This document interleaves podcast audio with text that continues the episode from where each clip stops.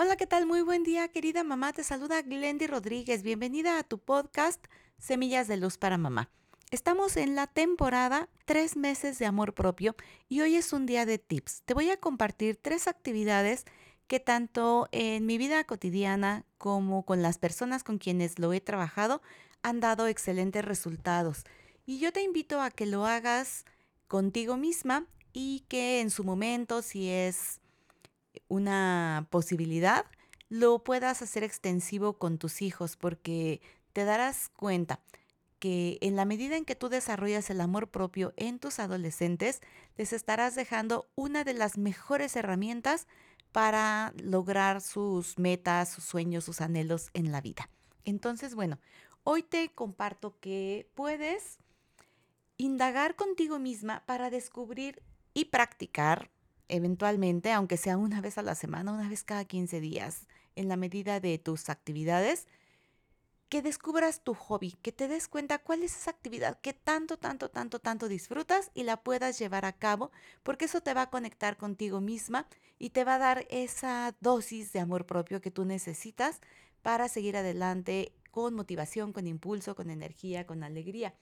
Otra actividad es escribirte un poema, una poesía, una carta de amor, donde te expreses todo aquello positivo, lindo que pues que tú sientes por ti, que tú piensas de ti y que tú quieres para ti. Esta es una actividad muy hermosa cuando lo haces rodeada de lo que también disfrutas, ¿no? Por ejemplo, a mí me encanta este tipo de cosas, hacerlas encendiendo una vela, poniendo un incienso o con algún aceite esencial. Es cuestión de que tú vayas encontrando qué te conecta contigo, cómo te puedes sentir mejor, porque esa es una de las cuestiones con el amor propio. Y la otra actividad es que le pidas mínimo a 15 personas, lo puedes hacer por WhatsApp, por mensaje, por correo electrónico, personalmente.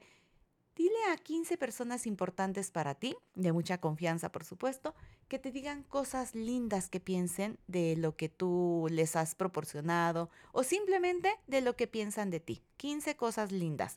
Y me cuentas en comentarios cómo te va con estas actividades. Recuerda que vamos a estar compartiendo algunos otros tips para que los vayas integrando en la medida de tu pues de tu personalidad en tu vida y finalmente después de estos tres meses tú te quedes con las actividades que más disfrutes y que te nutran esa necesidad que todos tenemos de amarnos incondicionalmente.